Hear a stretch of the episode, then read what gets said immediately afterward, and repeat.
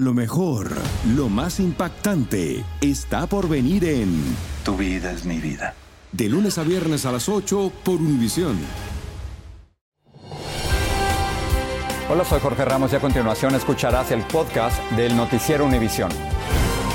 El programa de noticias de mayor impacto en la comunidad hispana de Estados Unidos. Muy buenas noches, Cecilia. Comenzamos el noticiero en México, donde las autoridades mexicanas arrestaron a Jesús Murillo Caram, quien fuera el procurador durante el gobierno anterior y fue responsable de la llamada verdad histórica en el caso de Ayotzinapa. Este es el caso de los 43 estudiantes que desaparecieron luego de ser detenidos en el 2014. Esa detención del fiscal ocurre un día después de que un informe, Jorge, concluyera que los jóvenes están muertos y que se trató de un crimen de Estado. Así que, según una comisión investigadora, esa verdad histórica estaba llena de falsedades. Vamos a pasar en directo con Sandra Argüelles, ella está en la capital mexicana. Adelante.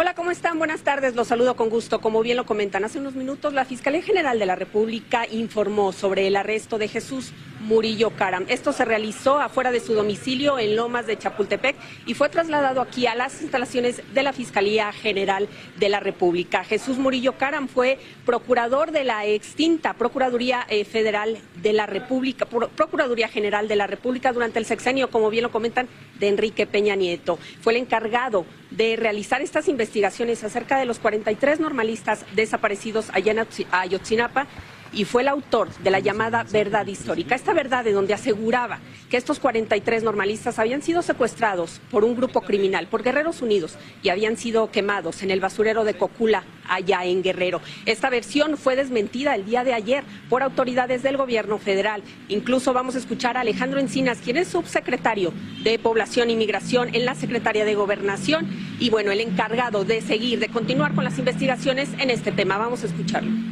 La desaparición de los 43 estudiantes de la normal Isidro Burgos de Ayotzinapa la noche del 26 al 27 de septiembre de 2014 constituyó un crimen de Estado en el que concurrieron.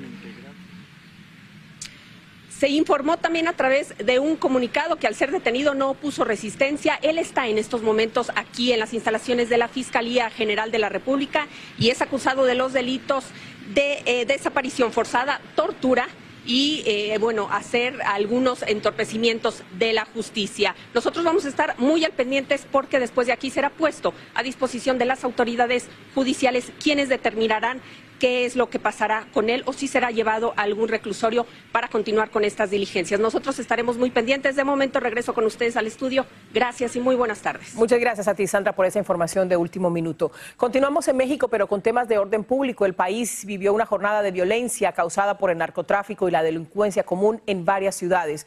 Los hechos más violentos ocurrieron en Colima tras la captura de un capo de la droga. En otros lugares hubo ataques a tiros.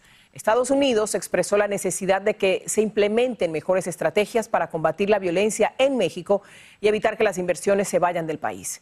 Alejandro Madrigal tiene el reporte. Ahora la violencia se desencadenó en el estado de Colima con quema de vehículos y llamados a la ciudadanía ante el peligro de grupos armados. Tras la detención en la capital del país de Bernabé Brizuela, la vaca, líder del cártel independiente de Colima.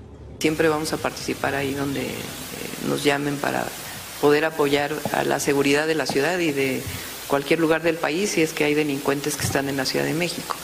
La vaca mantenía una guerra contra el cártel Jalisco por la lucha del puerto de Manzanillo, por donde entran las drogas sintéticas como el fentanilo.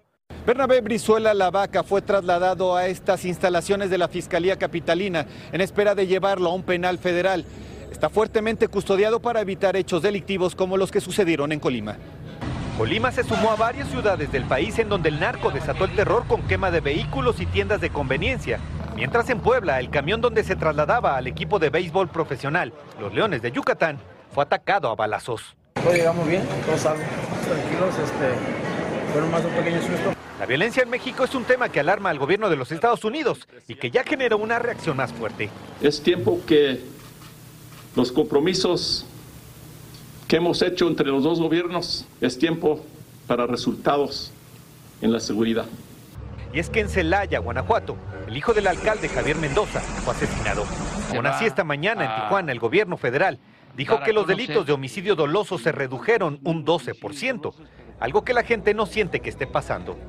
No esperes que un familiar sea desaparecido, no esperes a que te maten a alguien, no esperes a perder tu trabajo y sobre todo en este momento de terrorismo, no esperes a perder la paz y la libertad. Al exterior hubo protestas para condenar y rezar por la violencia que aterra a este país. En Ciudad de México, Alejandro Madrigal, Univisión. Las autoridades mexicanas hallaron un camión en el que viajaban más de 120 inmigrantes que se dirigían a la frontera de los Estados Unidos y su intervención le pudo haberle salvado la vida. Y es que este incidente, Jorge, recordó el caso de los 53 migrantes que murieron asfixiados en un camión similar cerca de San Antonio, Texas. Por fortuna esta vez el desenlace fue diferente y como tú dices, gracias a la operación coordinada de autoridades a ambos lados de la frontera. Nuestra corresponsal Marlene Guzmán nos cuenta cómo los descubrieron. Cada vez son más los migrantes que a diario se embarcan en el riesgoso viaje dentro de camiones de carga hacinados, sin ventilación y sin agua. Una táctica que se repite y que ha demostrado ser trágica. Venimos llegando todo, pero ¿qué se va a hacer? Ya en Nicaragua está feo, no hay trabajo, no hay nada. En la ciudad fronteriza de Del Río, Texas, este miércoles descubrieron un tráiler en el estacionamiento de un Walmart. Unos 15 migrantes salieron corriendo, pero los detuvieron.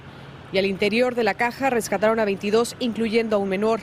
Venían soportando temperaturas de más de 100 grados. Tengo que rifarme, ¿no? quedarme allá, allá, yo creo que no puedo porque está difícil la cuestión allá y entonces tengo que rifármela como sea. En condiciones similares, autoridades mexicanas hallaron un camión repleto de migrantes amontonados y con destino a Piedras Negras. Eran más de 120 en su mayoría de Nicaragua. En ese grupo iba esta madre y su hija que aún temerosas dicen no les quedaba otra opción. No, sí me da miedo, pero la necesidad lo hace. Los contrabandistas no advierten a los migrantes que en su intento por buscar una mejor vida pueden perderla al tratar de cruzar el río o exponiéndose al calor agotador. En el sector del río ya superan las 200 muertes de migrantes este año fiscal. El 17 de agosto, en un periodo de cuatro horas en Eagle Pass, hallaron tres cuerpos flotando en el Río Grande. Cada día estamos encontrando de tres, de cuatro, de cinco, a veces que de ocho. Ayer estaba muy preocupado el de la motoria, este, que ya no tenía cubo para tener este, más uh, cuerpos, ¿verdad? Quienes tuvieron la suerte de que lo rescataran a tiempo son un padre y su hija perdidos en el monte. Agentes de la patrulla fronteriza encontraron a la joven inconsciente, deshidratada y convulsionando. Ya en el hospital determinaron que tenía COVID-19. En Mission, Texas, Marlene Guzmán, Univision. Las autoridades de Arizona dicen que durante dos días seguidos han capturado a personas que cruzaron la frontera de México con pastillas de fentanilo arcoíris. Advirtieron que esas pastillas tienen distintos colores y parecen caramelos y los menores pueden ser víctimas de esta peligrosa droga. En la Florida, la policía arrestó a 85 personas y decomisó casi 13 millones de dólares en drogas en el condado de Polk. Fue el resultado de una investigación encubierta para desmantelar una red delictiva en la zona. La investigación comenzó en el 2020 después de que un hombre atropelló fatalmente a una persona en una estación de gasolina y varios espectadores se abalanzaron sobre el vehículo y se apoderaron de drogas que había en su interior. El Departamento de Justicia demandó al gobierno de la Florida por tratar de suprimir el voto de los afroamericanos. Esta demanda alega que los republicanos intentan restringir la participación de este grupo en las elecciones. Al día siguiente de la demanda, el gobernador de la Florida, Ron DeSantis, anunció el arresto de 20 personas por supuesto fraude electoral. Danay Rivero tiene la información.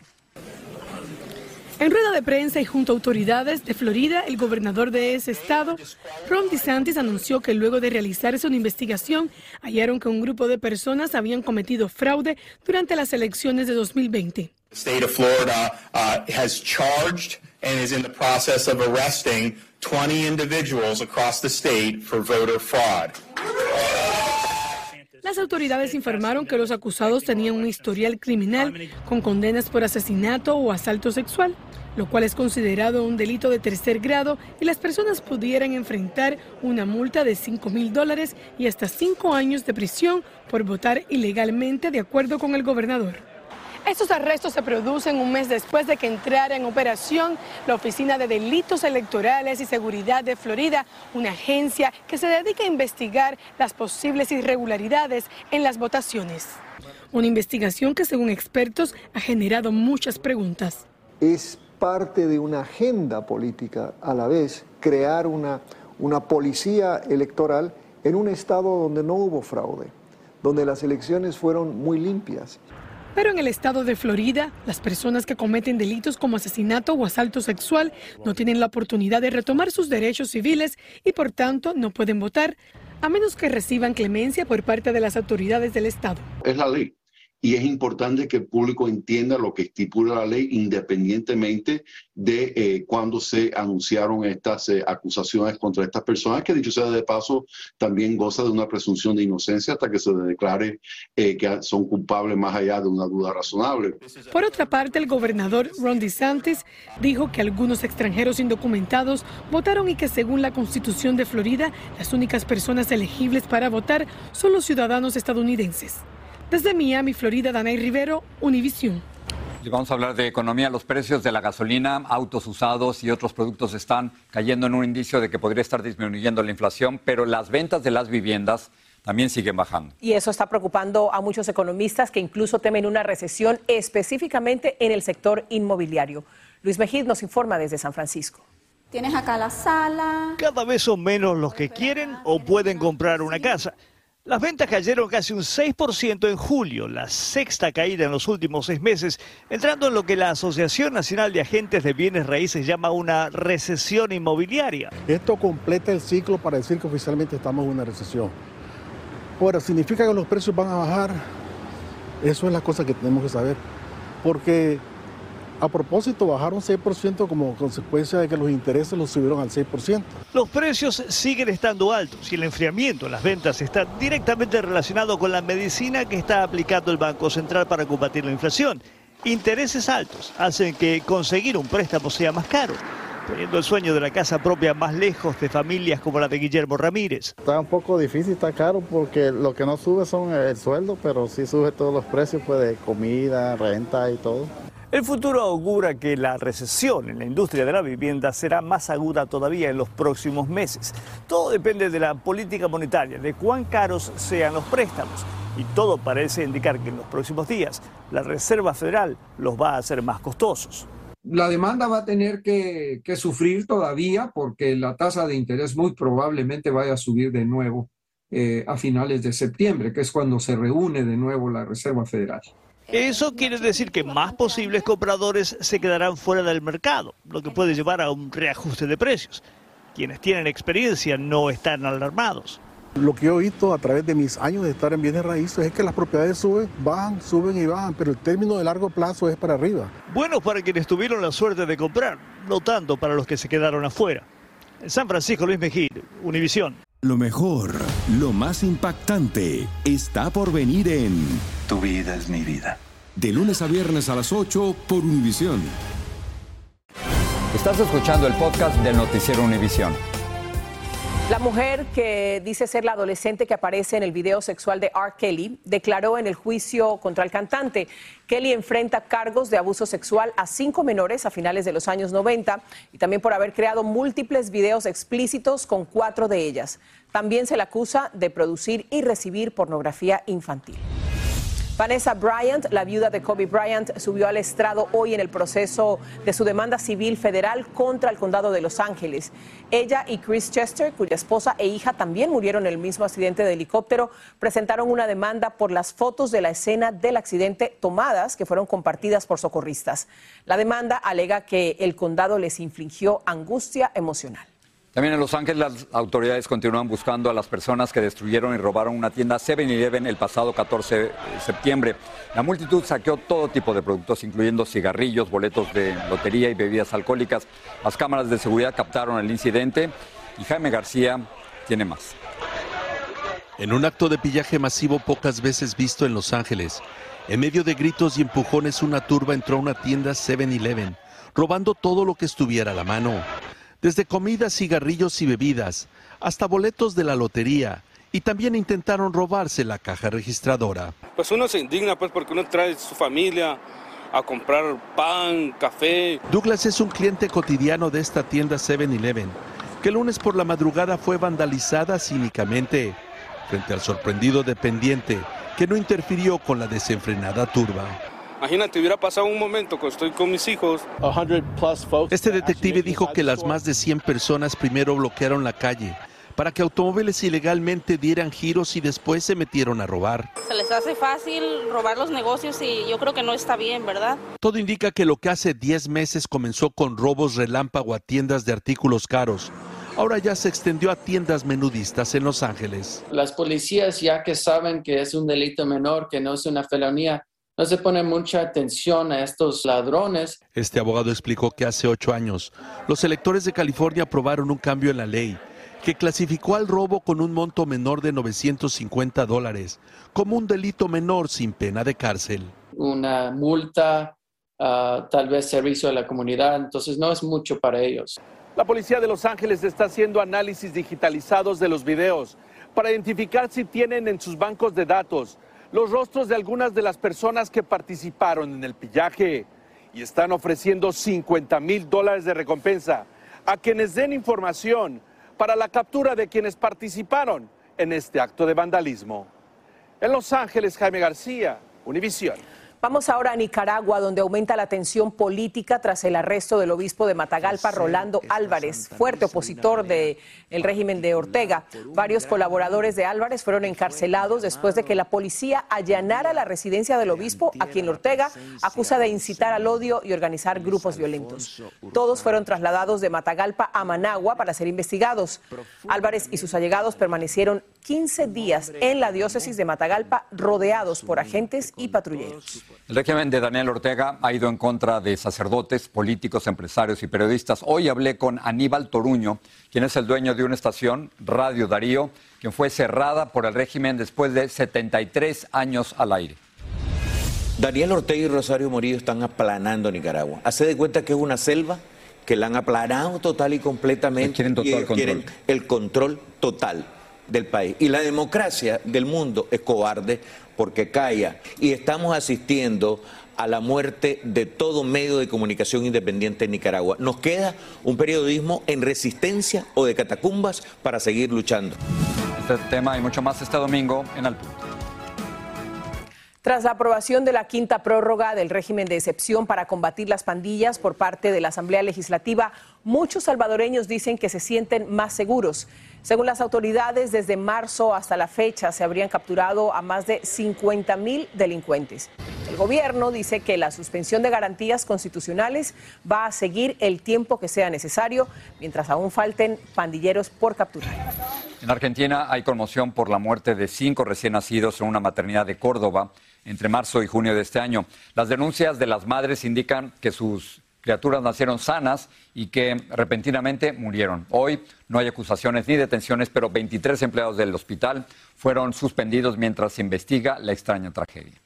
Cuando la religiosa Gloria Cecilia Narváez aceptó ir a una misión, pensó que iba a evangelizar, pero terminó secuestrada por terroristas de Al Qaeda.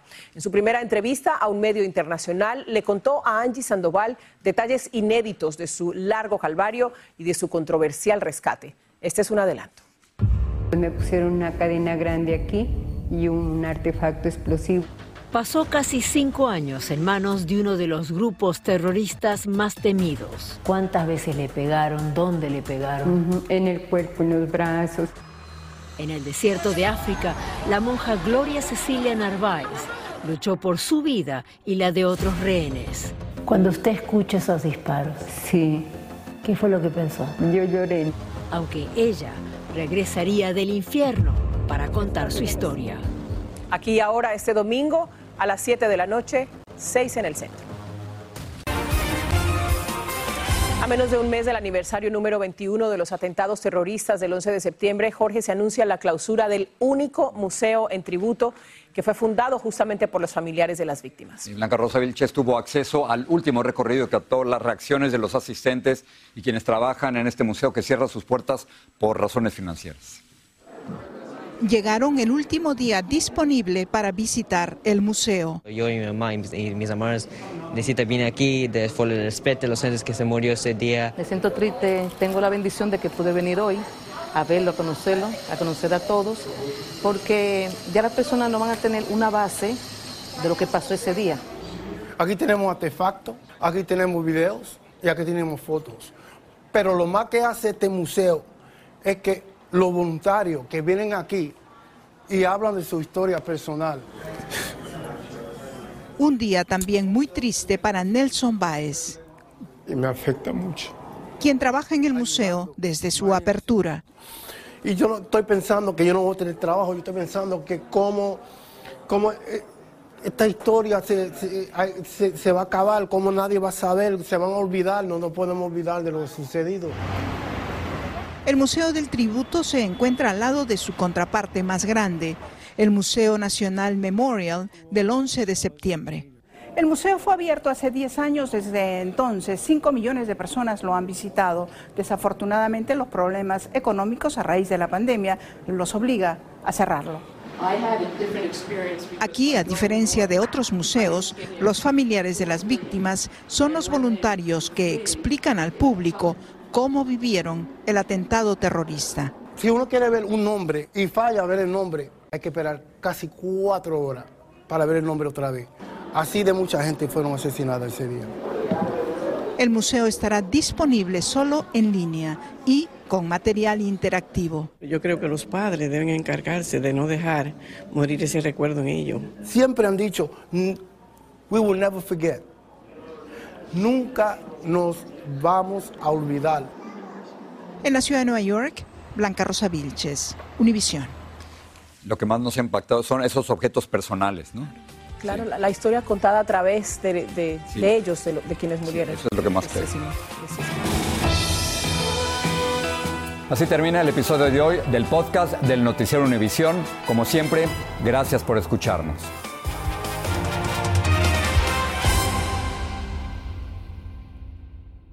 Solo es el principio. Porque lo mejor. Esto no se va a quedar así. Lo más impactante. ¿Por qué? Soy tu padre. Esta mujer me robó. Por favor, abre tus ojos. Está por venir en. ¡Pablo! ¿Entendiste? Tu vida es mi vida. De lunes a viernes a las 8 por Univisión. Y eso sí que amerita un brindis, ¿no crees?